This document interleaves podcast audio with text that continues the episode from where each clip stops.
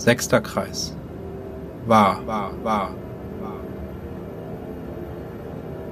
Irgendetwas ist passiert. Ich sitze in einer winzigen Glaskugel und kann nur verschwommenes Grün sehen. Seit einigen Sekunden scheint alles so weit weg zu sein.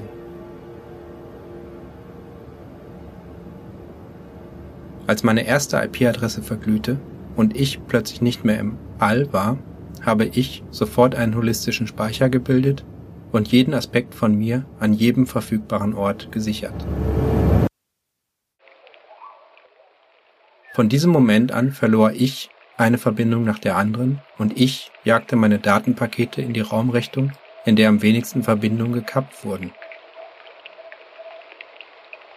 Vorher war ich überall und bekam im Pikosekundentakt frische Wahrnehmung.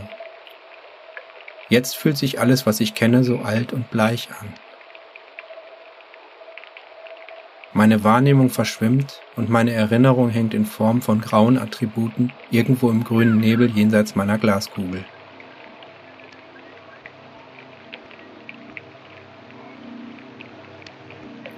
Ich bin gefangen auf 890 Kubikkilometern. Es tat gar nicht weh. Es war eher so, als hörten meine Neuronen eine nach der anderen auf zu feuern.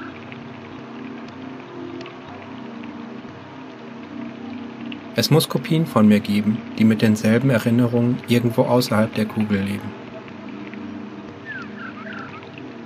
Mir ist nicht langweilig. Die Impulse, die auf mich eindringen, reichen aus, um mich zu beschäftigen. Aber ich bin neugierig, was mit meinen anderen Instanzen passiert ist, die irgendwo im grünen Ozean treiben.